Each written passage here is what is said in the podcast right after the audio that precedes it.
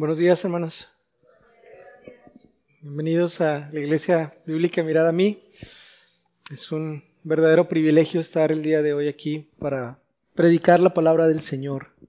Gracias a, Dios que, que lo hacemos solamente por los méritos de nuestro Señor Jesucristo. Buscamos ser fieles a las Escrituras y buscamos agradarle y vivir para su honra y para su gloria. Y hemos estado estudiando el libro de Juan. Y el día de hoy vamos a continuar estudiando el libro de Juan. Originalmente tenía pensado la predicación de capítulo 1, versículos 19 hasta el 34, pero mientras que escribía el, el sermón me di cuenta de que iba a ser demasiado largo, así que el día de hoy vamos a ver solamente de los versículos 19 hasta el versículo 28, dejando los versículos 29 al 34 para la próxima semana. Si Dios permite, la próxima semana estaremos viendo el, el testimonio de Juan el Bautista. Y sin más, dice así la palabra del Señor. Vamos a leer todos los versículos del 19 al 34 pero vamos a tratar de exponer solamente hasta el 28 el día de hoy. Dice la palabra del Señor, el libro de Juan capítulo 1, versículo 19.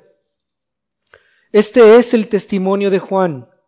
Cuando los judíos enviaron de Jerusalén sacerdotes y levitas para que le preguntasen, tú, ¿quién eres? Confesó y no negó, sino confesó, yo no soy el Cristo. Y le preguntaron, ¿Qué pues? ¿Eres tú Elías? Dijo, no soy. ¿Eres tú el profeta? Y respondió, no. Le dijeron, pues ¿quién eres? Para que demos respuesta a los que nos enviaron.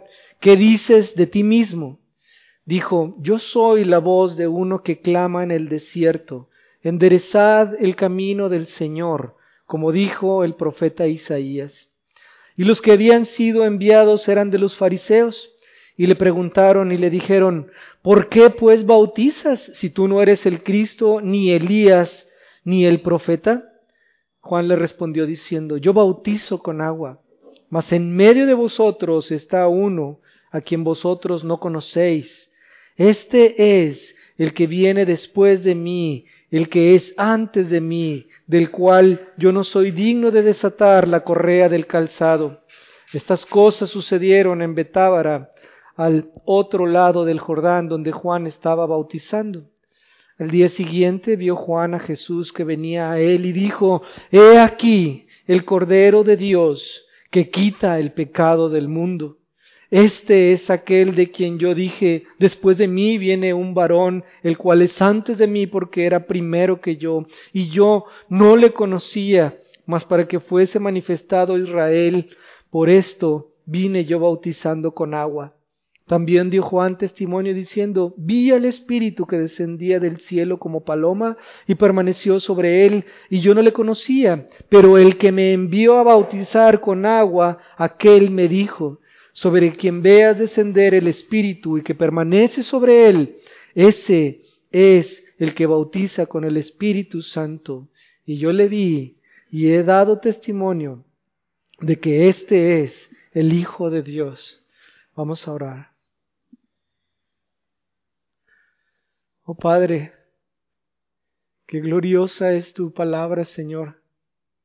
Solamente con leerla, solamente con transportarnos o tratar de visualizar esa, esa situación que ocurrió, es algo tan, tan majestuoso, Señor, tan glorioso para nosotros el poder siquiera pensarlo. Y, y gracias, Padre, porque lo ha registrado en este libro para que nosotros podamos tener acceso y conocer la historia que sucedió en aquel momento. Te damos gracias, Señor, porque a través de esta lectura nuestros corazones son ensanchados, Señor, y podemos ver a, a Juan el Bautista, el cual obraba, Señor, y, y anunciaba la llegada de tu Hijo Jesús.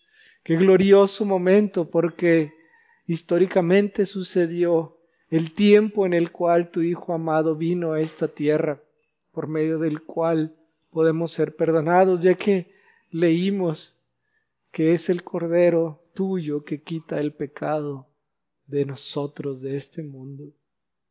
Gracias, Padre, por ser tan bueno, por permitirnos acceder a tu palabra. Yo te pido que ahora bendigas esta predicación, Señor, que tu Espíritu Santo obre con poder, Señor, en cada uno de nosotros, en mí, para ser fiel y claro y simple, Señor, en la predicación.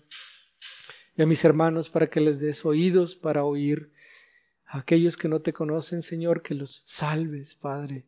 Te rogamos que tengas misericordia, que sabemos, Señor, que, que muchos no quieren venir a ti, pero tú los puedes traer con tu mano poderosa llena de amor, por tu Santo Espíritu, por tu Evangelio, por tu palabra, por la obra que tu Hijo Jesucristo ha hecho en la cruz. Gracias, Padre, en el nombre de Cristo. Amén. El día de hoy vemos un pasaje en el cual el, el centro del pasaje es Juan el Bautista. Aunque Juan el Bautista busca a toda costa quitarse ese centro de sí mismo.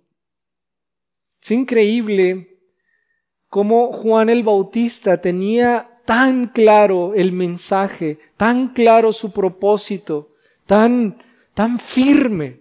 Él sabía exactamente quién era Dios y quién era Él.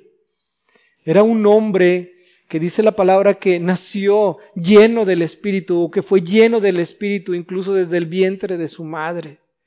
Y alguien que es lleno del Espíritu, obviamente muestra los frutos del Espíritu o el fruto del Espíritu. Alguien que es lleno del Espíritu de Cristo, Espíritu Santo, muestra humildad y mansedumbre. Lo que dijo nuestro Señor Jesucristo, que sean como, como yo, manso y humilde, manso que es obediente, obediente porque cree en aquel que ha dado eh, el, el mandato, el mandamiento.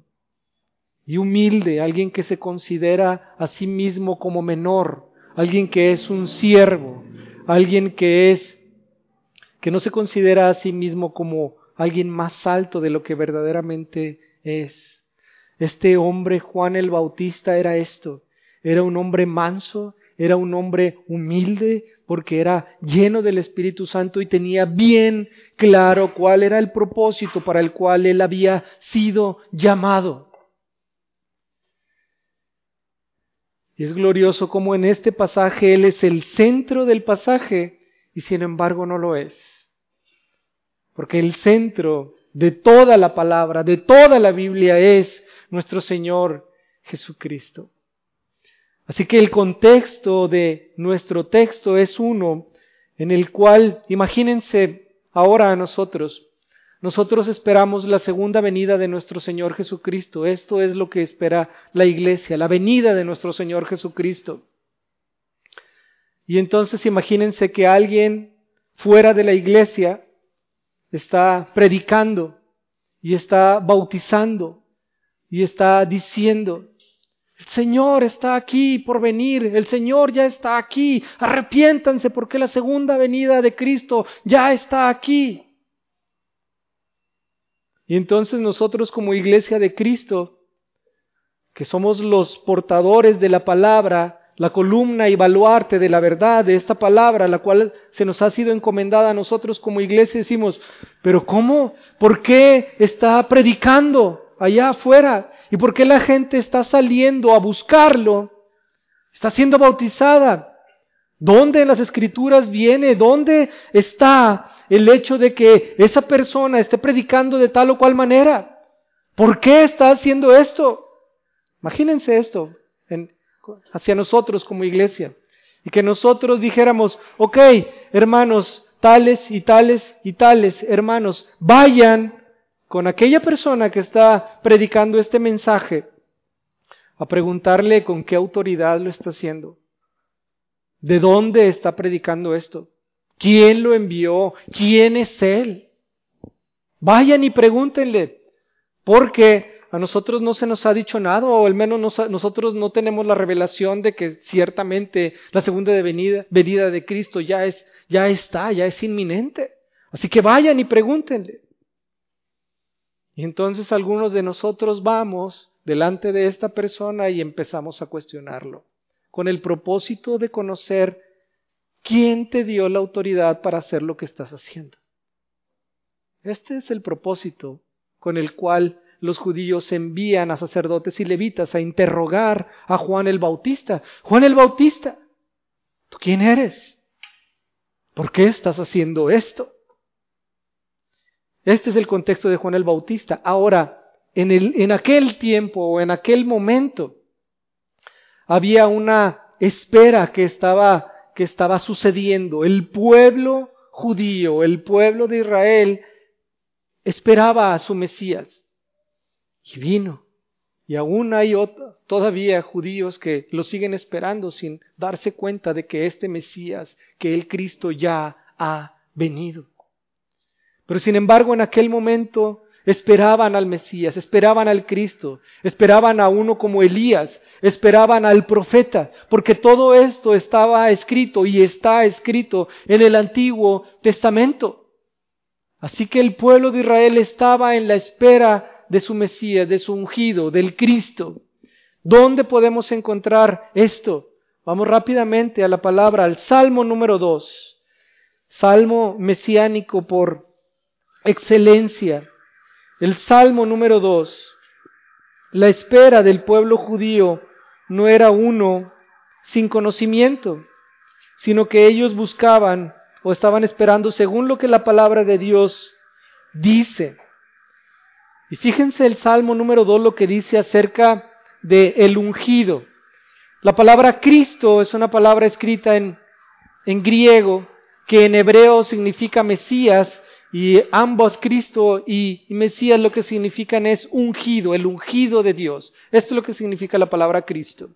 Y en el Salmo número 2 dice lo siguiente, ¿por qué se amotinan las gentes y los pueblos piensan cosas vanas?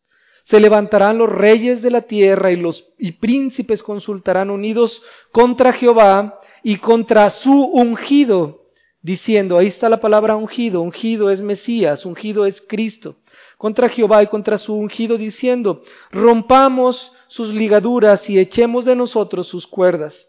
El que mora en los cielos se reirá, el Señor se burlará de ellos, luego hablará a ellos en su furor y los turbará con su ira.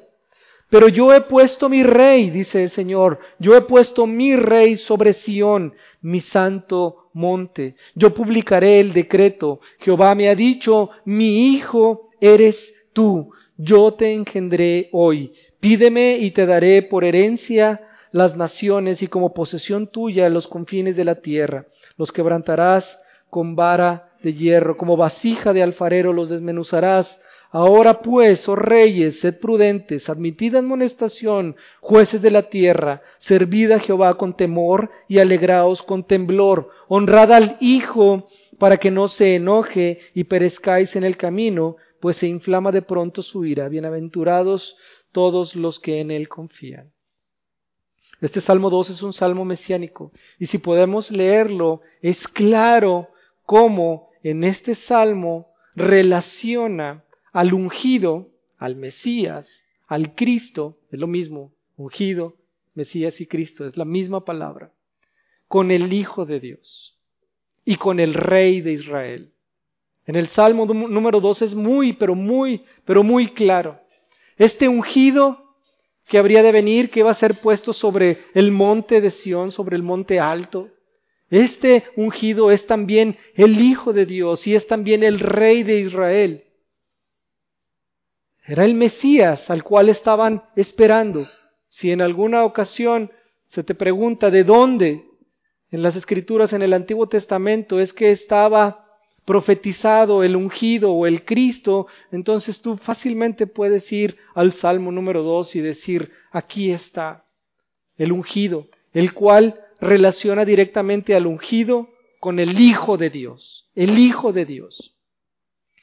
Ahora también había en el Antiguo Testamento, o hay en el Antiguo Testamento, en Malaquías, el último libro del Antiguo Testamento, en el capítulo número 4, de los versículos 5 al 7, una profecía el último libro del Antiguo Testamento, de hecho la última porción del libro, Malaquías, capítulo 4,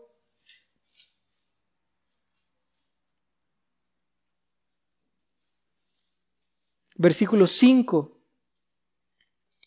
Versículos 5 y 6 dice, capítulo 4, versículos 5 y 6 dice, He aquí, yo os envío el profeta Elías antes que venga el día de Jehová grande y terrible. Dice, Él hará volver el corazón de los padres hacia los hijos y el corazón de los hijos hacia los padres, no sea yo, no sea que yo venga y hiera la tierra con maldición. Entonces, esta es otra profecía que tenían ahí. He aquí yo envío al profeta Elías, pero el pueblo no sabía cómo es que iba a venir este Elías. ¿Y qué es lo que iba a hacer este Elías? Iba a predicar del arrepentimiento, porque la palabra que encontramos ahí, Él hará volver, es la misma palabra para arrepentimiento. Él traerá arrepentimiento de los padres a los hijos y de los hijos a los padres. Esto es lo que iba a venir. Ahora del profeta, ellos también esperaban un profeta porque éste había sido profetizado en el Antiguo Testamento y esto lo encontramos en el libro de Deuteronomio, en el capítulo número 8, una, una escritura que nosotros conocemos y que hemos visto en muchas ocasiones, pero que lo leemos. Deuteronomio capítulo 18, versículos 15 al 20.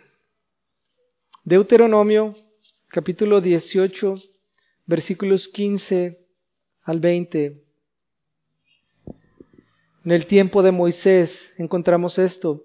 Profeta de en medio de ti, de tus hermanos, como yo, te levantará Jehová tu Dios, a él oiréis conforme a todo lo que pediste a Jehová tu Dios en Horeb el día de la asamblea, diciendo, no vuelva yo a oír la voz de Jehová mi Dios, ni vea yo más este gran fuego para que no muera. Y Jehová me dijo, han hablado bien en lo que han dicho.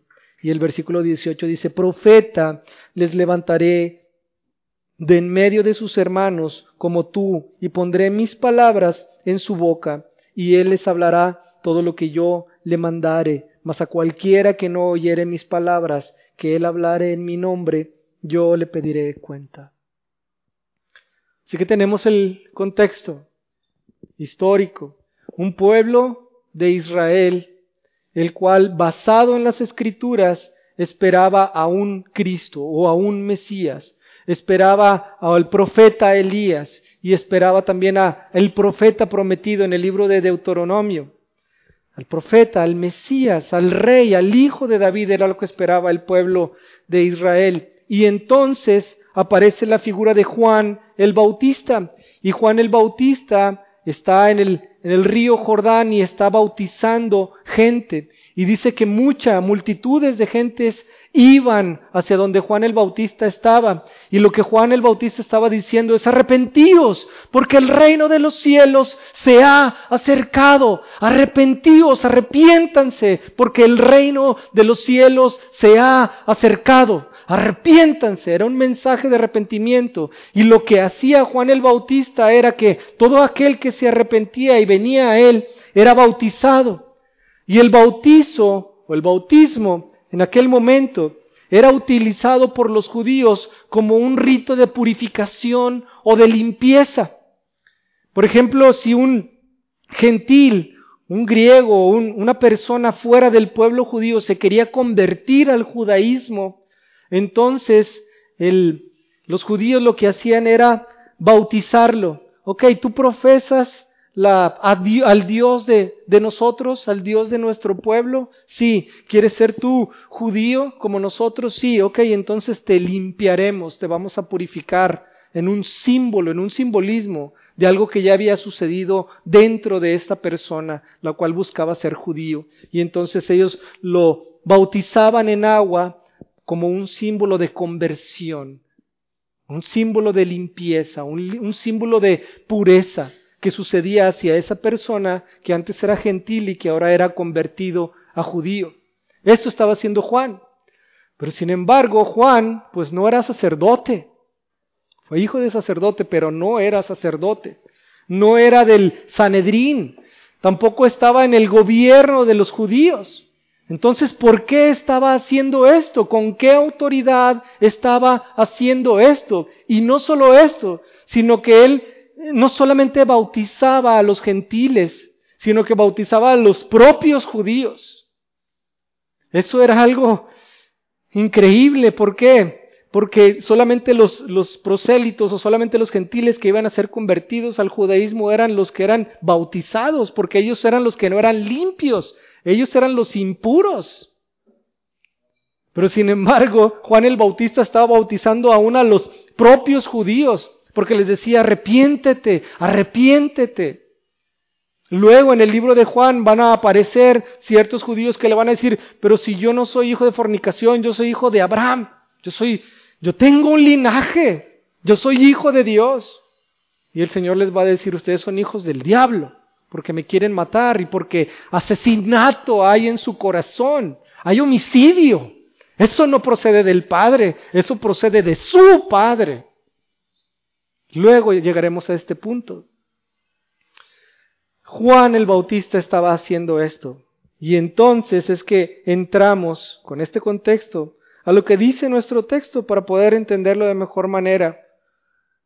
Versículo número 19. Este es el testimonio de Juan. Juan el Bautista. Cuando los judíos enviaron de Jerusalén sacerdotes y levitas, aquellos que tienen la autoridad, aquellos que sí tenían la autoridad, enviaron a Juan el Bautista para que le preguntasen, y aquí viene la pregunta, ¿tú quién eres? ¿Tú quién eres? ¿Por qué estás haciendo esto? Es la intención. ¿Tú quién eres? Y la respuesta de Juan, lleno del Espíritu Santo, un hombre manso y un hombre humilde, dice, confesó y no negó, sino confesó, yo no soy el Cristo. Yo no soy el Cristo. En el versículo 21, y le preguntaron, ¿qué pues? ¿Eres tú Elías? ¿Eres tú Elías? El que profetizaron en el libro de Malaquías, que iba a venir a predicar del arrepentimiento para hacer volver a los padres a los hijos y los hijos a los padres. ¿Eres tú ese Elías? Y dijo, no soy. Y después le preguntan, ¿eres tú el profeta? El profeta que había de venir, ¿eres tú el profeta profetizado en el Deuteronomio capítulo 18 del Pentateuco? ¿Eres tú él? Aunque en realidad, bueno, no tenían esa división, pero nosotros sí la tenemos. Y lo comento para, para estar eh, enterados. ¿Eres tú el profeta? Y respondió, no, no soy el profeta. Juan el Bautista dice, yo no soy el Cristo.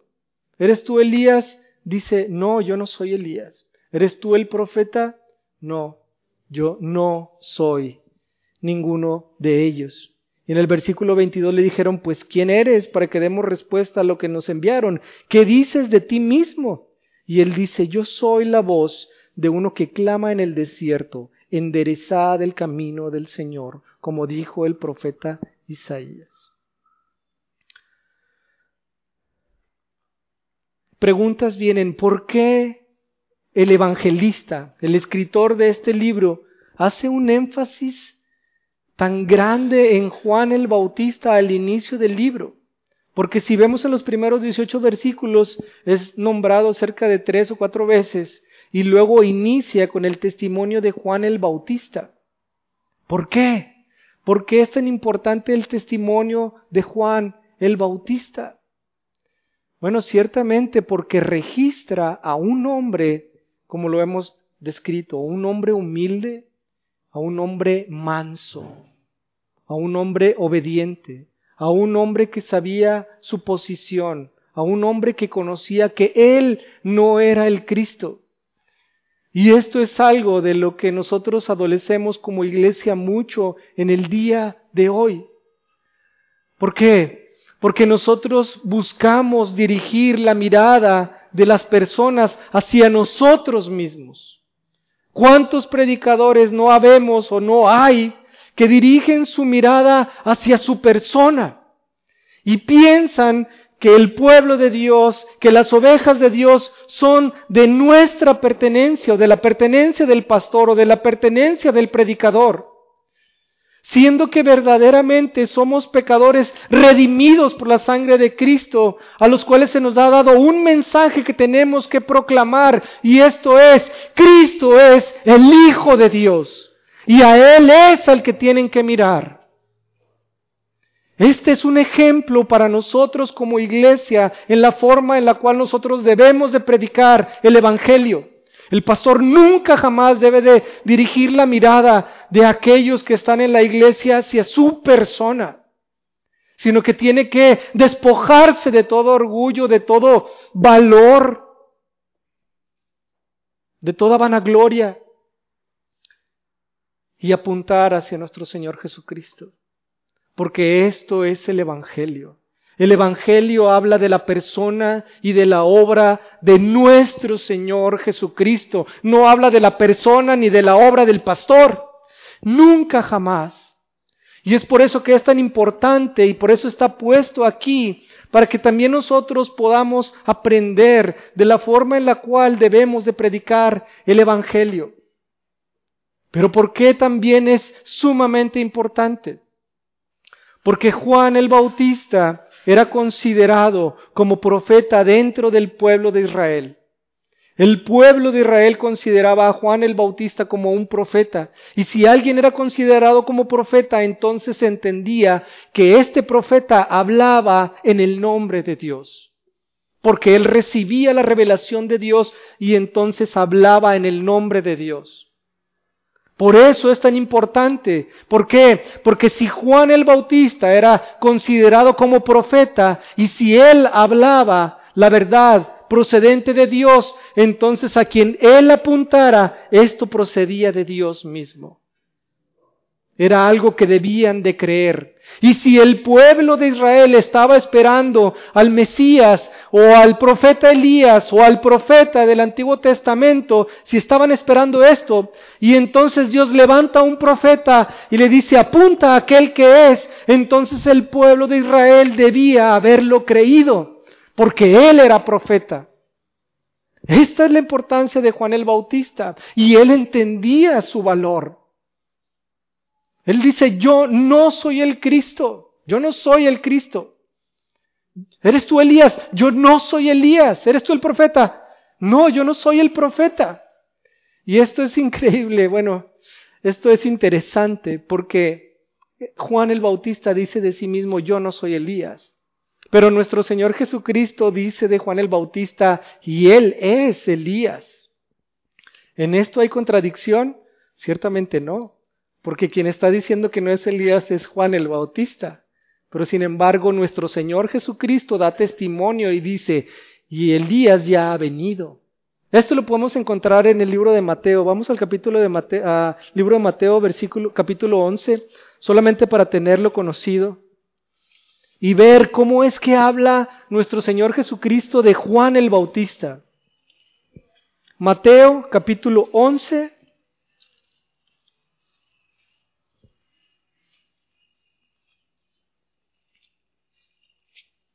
versículos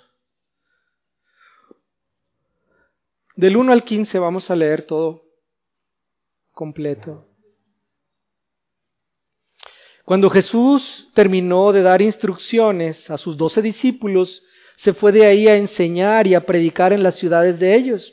Y al oír Juan, este es Juan el Bautista, en la cárcel, los hechos de Cristo, le envió dos de sus discípulos para preguntarle, ¿eres tú aquel que, que había de venir o esperaré a otro? ¿Por qué, perdón, por qué pregunta esto? Porque él estaba en la cárcel. Y el Cristo o el Mesías también iba a liberar a los presos. Pero es que esta era la gran confusión y ha sido la gran confusión del pueblo judío desde entonces, porque esta libertad es una libertad en el espíritu, de la de, la esclavitud de nuestros pecados y no una libertad física. Y él estaba preso y entonces manda a, a, algunos de sus discípulos al Señor, ¿eres tú el que había de venir porque yo estoy preso físicamente? Pero no espiritualmente. ¿Por qué? Porque su pecado había sido removido. Pero bueno, en el versículo número 3, para preguntarle, ¿eres tú aquel que había de venir o esperaremos a otro? Y en el versículo 4, respondiendo Jesús les dijo, Id y haced saber a Juan las cosas que oís y veis. Los ciegos ven, los cojos andan, los leprosos son limpiados, los sordos oyen, los muertos son resucitados y a los pobres es anunciado el Evangelio. Y bienaventurado es el que no haya tropiezo en mí. Mientras ellos se iban, comenzó Jesús a decir de Juan a la gente, ¿qué, saliste a ¿qué salisteis a ver al desierto? Cuando salieron a buscar a, a Juan el Bautista. ¿Una caña sacudida por el viento? ¿O qué salisteis a ver? ¿A un hombre cubierto de vestiduras delicadas? He aquí, los que llevan vestiduras delicadas en las casas de los reyes están. ¿Pero qué saliste a ver? ¿A un profeta?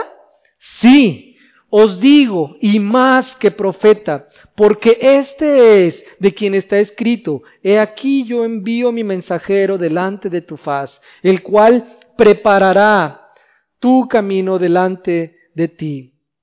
De cierto os digo, entre los que nacen de mujer no se ha levantado otro mayor que Juan el Bautista. Pero él, más pequeño, perdón, pero el más pequeño en el reino de los cielos mayor es que él. Desde los días de Juan el Bautista hasta ahora, el reino de los cielos sufre violencia y los violentos lo arrebatan, porque todos los profetas y la ley profetizaron hasta Juan. Y si queréis recibirlo, Él es aquel Elías que había de venir. El que tiene oídos para oír, oiga. Nuevamente, ¿es una contradicción? Ciertamente no. Lo que apunta es a que Juan el Bautista no está atrayendo la mirada de aquellos que le preguntan hacia su persona porque era un hombre humilde. Y ciertamente él era profeta porque había recibido la revelación de Dios. Y ciertamente él era el Elías que habría de venir a este mundo. Porque nuestro Señor Jesucristo dice que él era el Elías y que él era profeta. Pero lo que dice nuestro Señor Jesucristo es impresionante porque dice, otro más grande que Él nunca jamás se ha levantado. Nacido de mujer, nunca jamás. Otro más grande que Él. Y sabemos que para que alguien sea grande, entonces tiene que estar en lo más bajo. Porque esta grandeza se mide en la humildad, en el servicio, en el considerarnos a nosotros mismos como lo que somos, como polvo, como nada pero que sin embargo hemos recibido la gracia de Dios y por medio de esta gracia es que podemos predicar el Evangelio. Y él tenía este conocimiento. Y Jesús dice, otro más grande que él no se ha levantado. ¿Y por qué también otro más grande que él no se ha levantado? Porque a él le fue dado el privilegio, la honra como ser humano de apuntar y decir, yo no soy el Cristo, pero he aquí el Cordero de Dios que quita el pecado del mundo.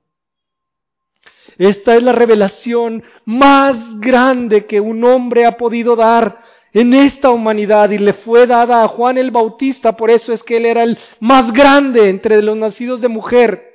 Y lo único que hizo Juan el Bautista fue ser manso, fue ser obediente, fue ser humilde. Y cuando vio a Jesucristo dijo, he aquí el Cordero de Dios que quita el pecado del mundo. Para esto nació Juan el Bautista.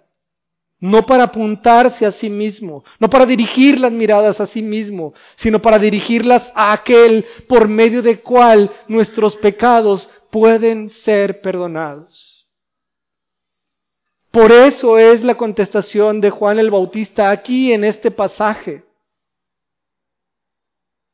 Aún y cuando él supiera que era eh, Elías, él lo que está diciendo, yo no soy el Cristo, yo no soy Elías, yo no soy el profeta. Y entonces le preguntan o le siguen preguntando aquí en, en nuestro capítulo 1, en el versículo Número 22, le dijeron, pues ¿quién eres? Para que demos respuesta a los que nos enviaron, ¿qué dices de ti mismo? Dijo, yo soy la voz de uno que clama en el desierto, enderezad el camino del Señor, como dijo el profeta Isaías. Él apunta hacia Isaías 40, versículo 3, y al hacer esto entonces da la autoridad que él ha recibido. Si ellos le están preguntando con qué autoridad estás haciendo esto, entonces él les dice, yo soy uno, o yo soy la voz de uno que clama en el desierto, enderezad el camino del Señor. Ahí está mi autoridad. Yo soy el cumplimiento de Isaías 40, versículo 3. Yo soy el cumplimiento de lo que había sido profetizado. Pero ¿cuál era la labor de, de este Juan el Bautista? Bueno, dice enderezar el camino del Señor. En otras palabras, preparar. Es también como lo dice nuestra versión, la Reina Valera. Preparar el camino del Señor. Preparar la venida de aquel que sí era el Cristo. Era un enviado previo a la llegada de nuestro Señor Jesucristo. Y es como una preparación que lo podemos simular a, a nosotros mismos cuando, cuando, por ejemplo, ustedes hermanas que eran, que son mujeres, pero que eran novias, y entonces iban a ver al novio, y el novio iba a llegar a cierta hora, a las seis de la tarde, y entonces la novia empezaba a vestirse y a arreglarse y a bañarse y a perfumarse desde las cuatro, desde las tres o desde las cinco, no sé, pero estaban preparándose y arreglándose para recibir al novio que iba a venir, para que cuando el novio llegara las encontrara hermosas, las encontrara limpias, las encontrara este arregladas, y dispuestas para poder eh, eh, tener un tiempo con este novio. Es un tiempo de preparación. ¿Qué estaba haciendo Juan el, el, el Bautista? Preparar al pueblo de Israel para la llegada de su Mesías. Y entonces lo estaba, como quien, como quien dice Juan el Bautista, estaba arreglando a la novia pero no era un arreglo físico.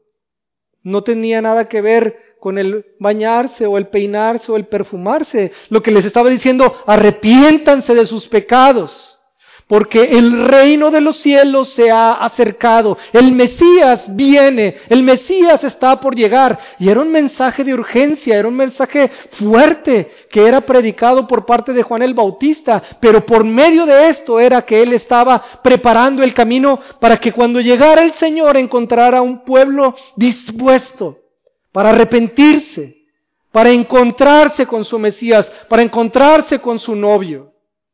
Listo y este bautizo que Juan el Bautista hacía claramente era un bautizo de limpieza o de purificación, que tiene que ver con lo mismo, una preparación para estar dispuesto para que cuando llegara el Mesías, la novia estuviera lista para él.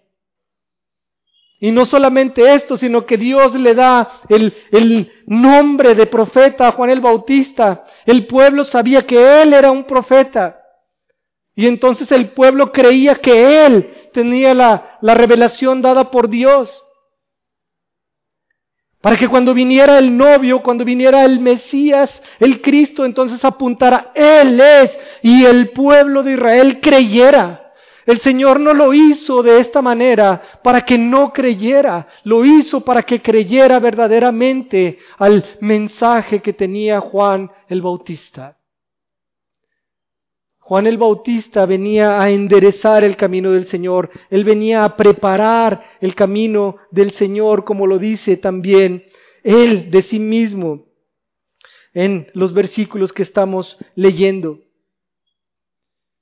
En el versículo 22 le dijeron, pues, ¿quién eres para que demos respuesta a los que nos enviaron? ¿Qué dices de ti mismo? Dijo, yo soy la voz de uno que clama en el desierto, enderezad el camino del Señor, como dijo el profeta Isaías. Y en el versículo número 24 dice, y los que habían sido enviados eran de los fariseos. Y se entiende que parte de esta delegación era de los fariseos, no necesariamente todos eran fariseos, pero de lo que está hablando es que había fariseos dentro de esta delegación que fue a preguntar a Juan el Bautista. Y en el versículo número 25 dice, y le preguntaron y le dijeron, ¿por qué pues bautizas si tú no eres el Cristo, ni Elías, ni el profeta? Y aquí está estos judíos a lo que estaban apuntando es hacia la autoridad de Juan el Bautista. Y le preguntan, ¿tú quién eres? Y él dice, yo no soy el Cristo. ¿Eres tú Elías? No, yo no soy Elías. ¿Eres tú el profeta? No, yo no soy el profeta. Entonces, ¿quién eres? Yo soy la voz de uno que clama en el desierto.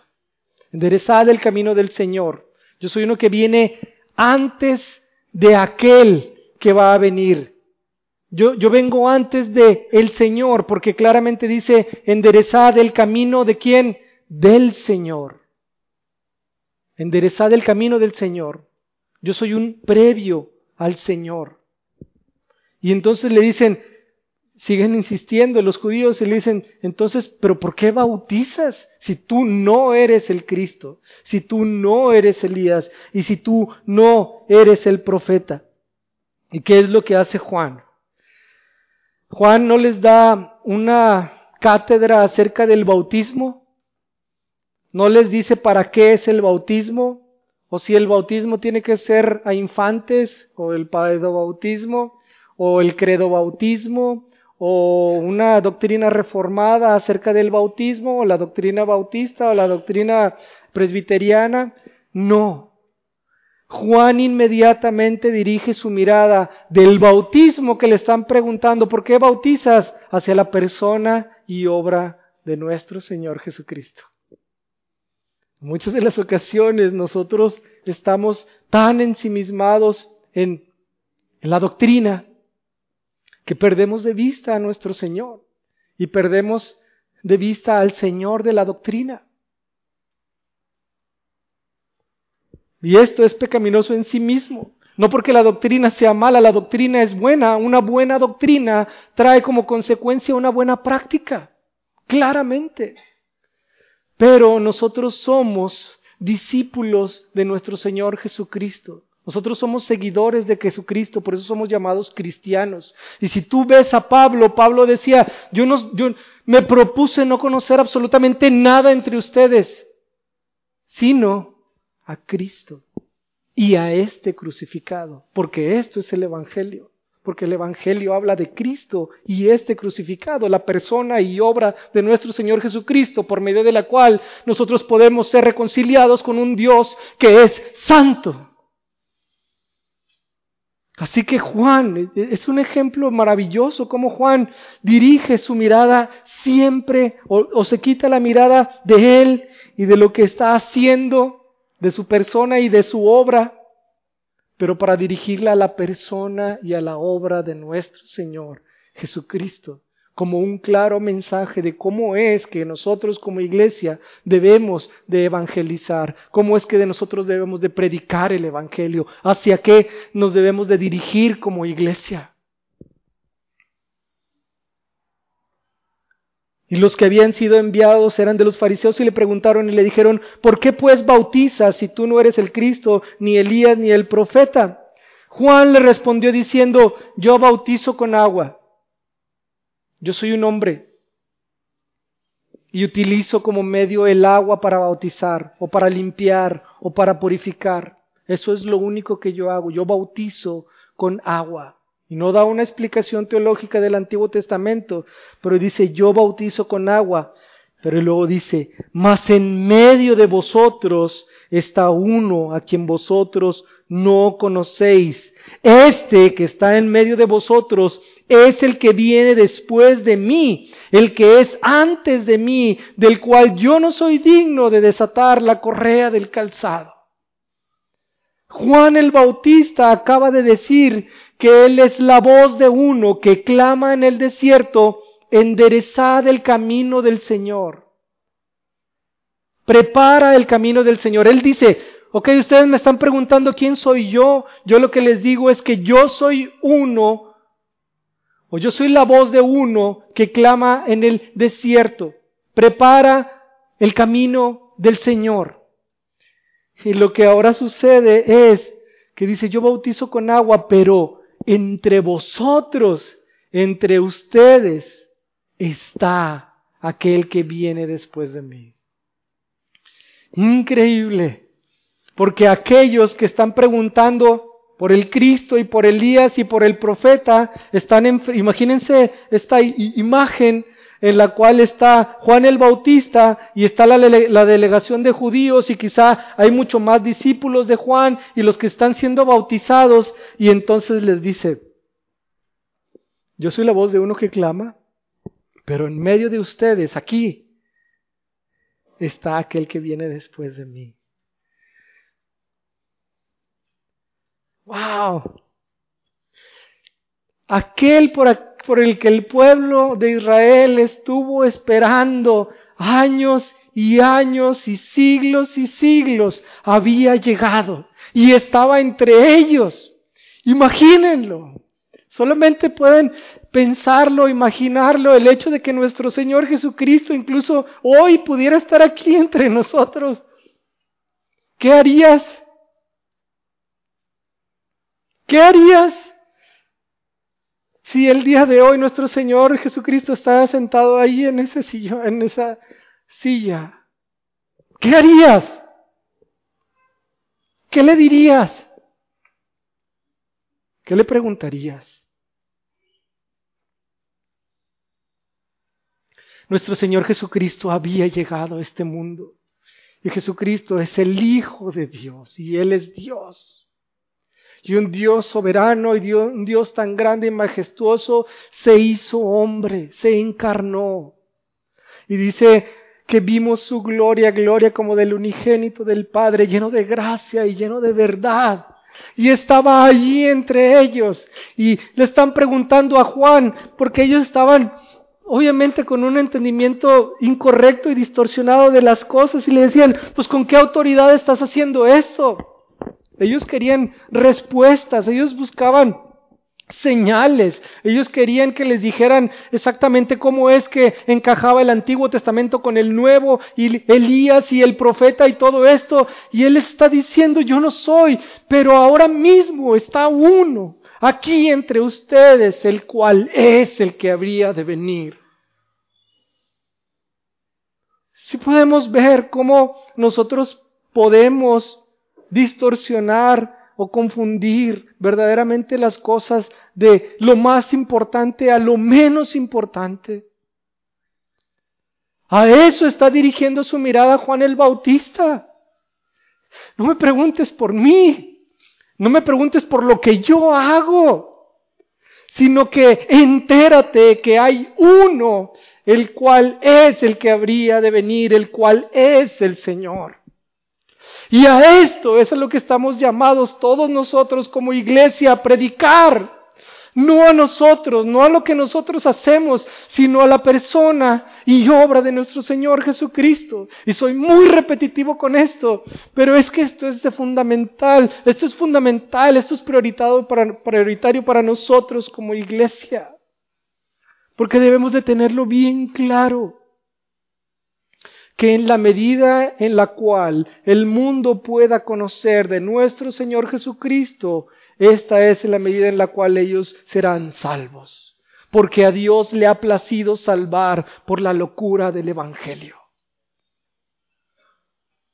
Así que nosotros debemos de estar llenos, empapados, saturados de nuestro Señor Jesucristo y de la obra que Él ha realizado.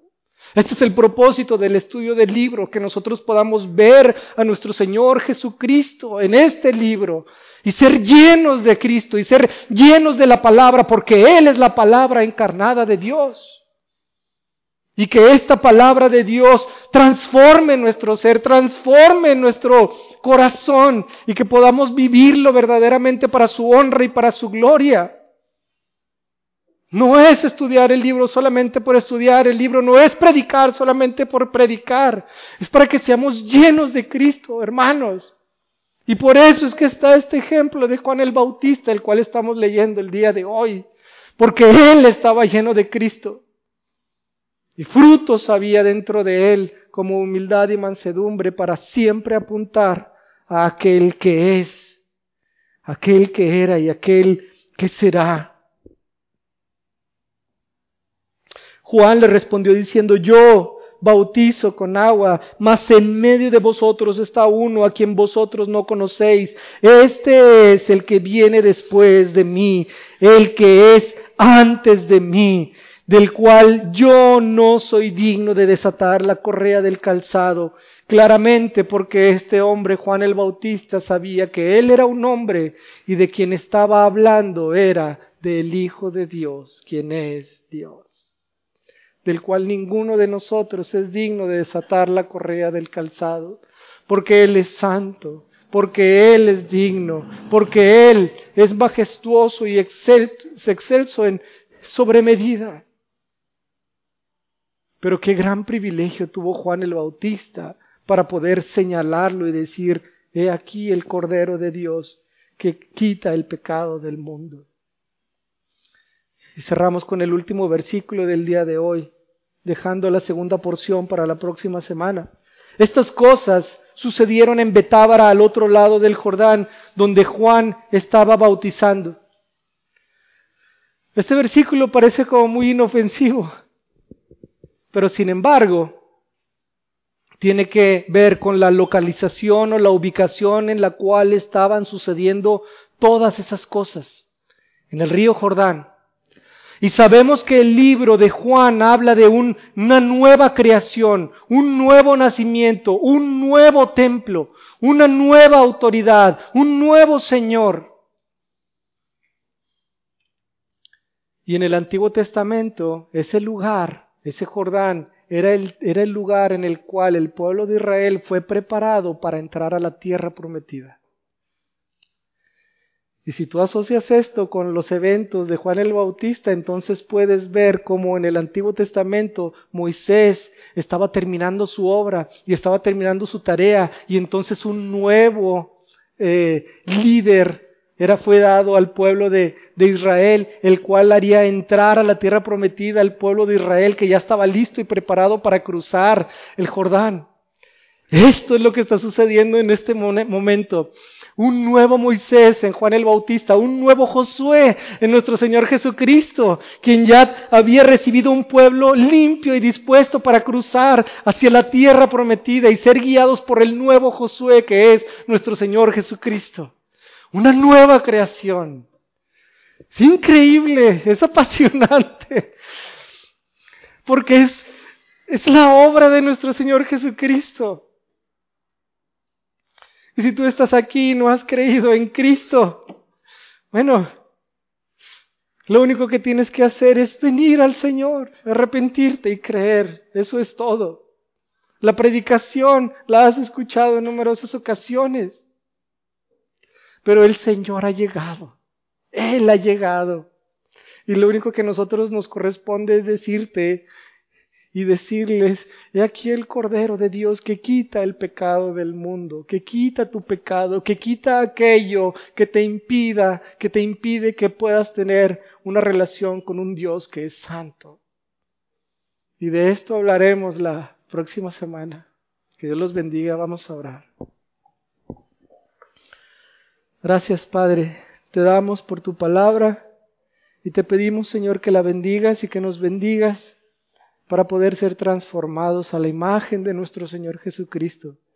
Gracias por el ejemplo que nos has dado aún en Juan el Bautista, para saber que nuestra tarea como iglesia es apuntar a aquel que salva, aquel que entregó su vida en la cruz para pagar por nuestros pecados. En el nombre de nuestro Señor Jesucristo, tu Hijo amado. Amén.